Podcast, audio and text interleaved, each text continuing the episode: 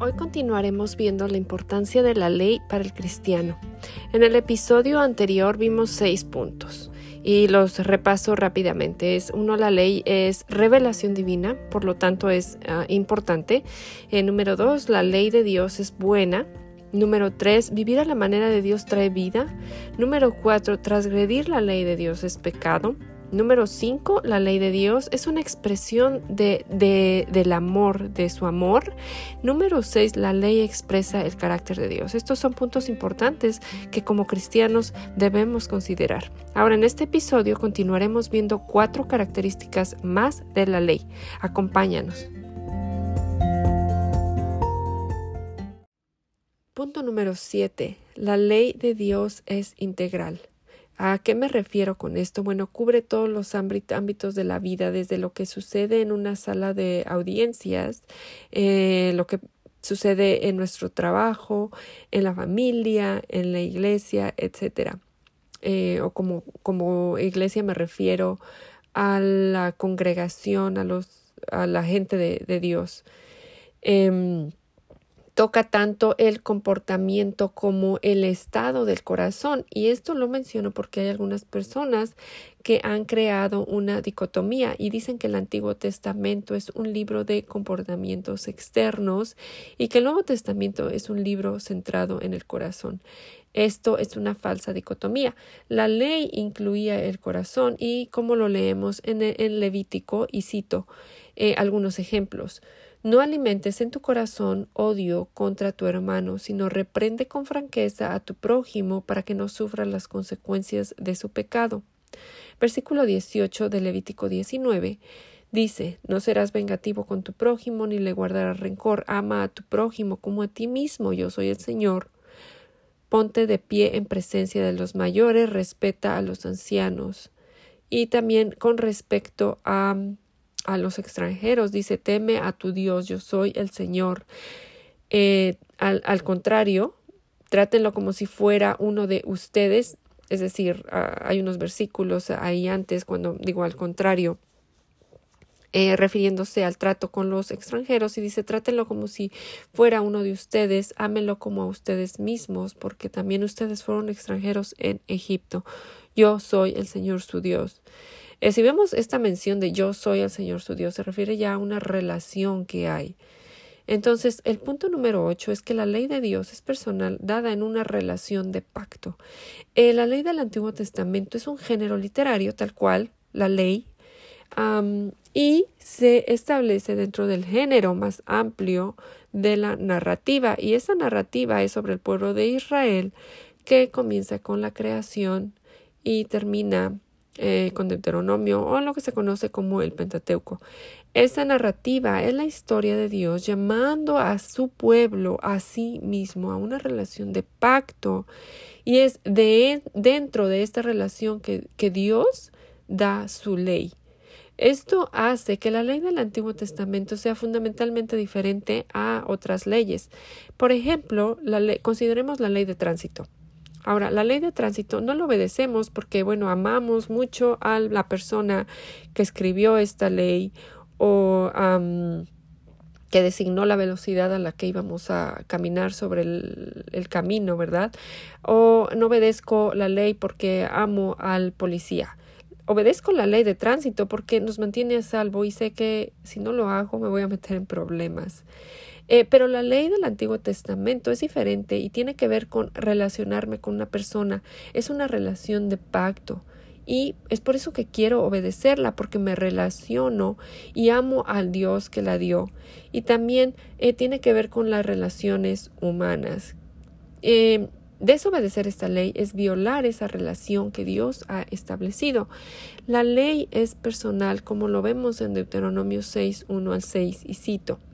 Estos son los mandamientos, estatutos y leyes que el Señor tu Dios mandó que yo te enseñara para que los pongas en práctica. Obviamente Moisés dirigiéndose a los israelitas. Eh, dice para que los pongas en práctica en la tierra de la que, en la que vas a tomar posesión. De esta manera, durante toda tu vida, tú, tus hijos y tus nietos temerán al Señor tu Dios, cumpliendo todos los estatutos y mandamientos que te doy. Así disfrutarás de larga vida Escucha Israel y esfuérzate en obedecer. Así te irá bien y serás un pueblo muy numeroso en la tierra donde abunda la leche y la miel tal como te lo prometió el Señor, el Dios de tus antepasados. Escucha Israel, el Señor nuestro Dios es el único Señor. Ama al Señor tu Dios con todo tu corazón, con toda tu alma y con todas tus fuerzas. Grábate en el corazón estas palabras que hoy te mando. Entonces, verás aquí también cómo la condición del corazón y el comportamiento van de la mano. Y Jesús mismo dijo, si me amas, obedece mis mandamientos, como lo vemos en Juan 14, 15. El punto número nueve es que la ley de Dios es, es la autoridad y, y, es absoluta porque proviene de Dios.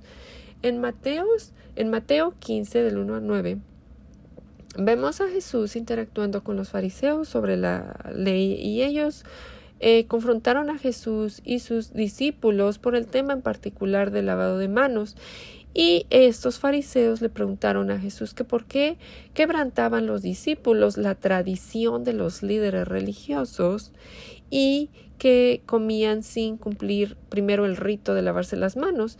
Entonces Jesús les preguntó que por qué ellos transgredían los mandamientos de Dios, enseñando como doctrinas los preceptos de los hombres. Jesús aquí establece un principio muy importante. Hay una diferencia entre lo que viene de Dios y lo que viene de los hombres. Y esas diferencias, esa diferencia siempre debe observarse. El punto número 10 es que ah, Dios da su ley a su pueblo como un acto de gracia. En Éxodo 20, donde Dios da a su pueblo los diez mandamientos, vemos que Dios primero se revela como su Señor, quien redimió a su pueblo de la esclavitud. Entonces primero viene la redención por gracia y luego viene el requisito legal de obedecer a Dios. Dios dio su ley a su pueblo. Primero viene esta relación con Dios, es muy importante, y luego viene la obediencia a la ley. Esa orden, ese orden eh, es muy importante. No esperamos que las personas fuera del pacto lo obedezcan. No esperamos que los no cristianos actúen como no cristianos. Eh, en primer lugar, para que puedan eh, llegar a la fe, para que podamos llegar a la fe, debemos ser transformados por la gracia de Dios. Y pensamos en Efesios 2, 8, 10, 8 al 10, que dice que por gracia somos, hemos sido salvos mediante la fe y esto no procede de nosotros, sino que es regalo de Dios, no por obras para que nadie se jacte, porque somos hechura de Dios, creación en Cristo Jesús para buenas obras, las cuales Dios dispuso de antemano a fin de que las pongamos en práctica. Entonces, lo, lo mismo vemos en el Antiguo Testamento. Él llamó a su pueblo y fueron justificados por la fe y luego se les dio la ley. No nos convertimos en cristianos actuando mejor, más bien somos dados un corazón, se nos es dado un corazón nuevo a través de, de Cristo y de la obra del Espíritu Santo y luego actuamos mejor como resultado de esto. La demanda eh, de obediencia en, el libro llamado La Doctrina de la Vida Cristiana la página 207, el autor menciona la demanda de obediencia en ambos pactos no es para que las personas ganen su salvación a través de obras meritorias. Más bien, llama al creyente a obedecer a Dios. Al creyente, dice más bien, el, autor dice más bien, llama al creyente a obediencia a Dios. Em, en el catecismo de Heidelberg leemos, si pues somos redimidos de nuestra miseria por gracia mediante Cristo sin ningún mérito nuestro, ¿por qué debemos hacer buenas obras? Y la respuesta en el catecismo es porque Cristo, habiéndonos redimido con su sangre, también nos renueva por su espíritu, para que con ah, toda nuestra vida seamos agradecidos a Dios por su bendición y Él sea glorificado por medio de nosotros. Luego también para que nosotros mismos estemos seguros de nuestra fe por los frutos de la misma y con nuestro caminar piadoso podamos ganar también a otros para Cristo. Bueno amiga, gracias por escuchar este podcast. Te agradecemos si lo compartes. Esto nos ayuda mucho a alcanzar a más personas con el Evangelio para la gloria de Dios. Y nos vemos la próxima semana, si Dios permite. Gracia y paz.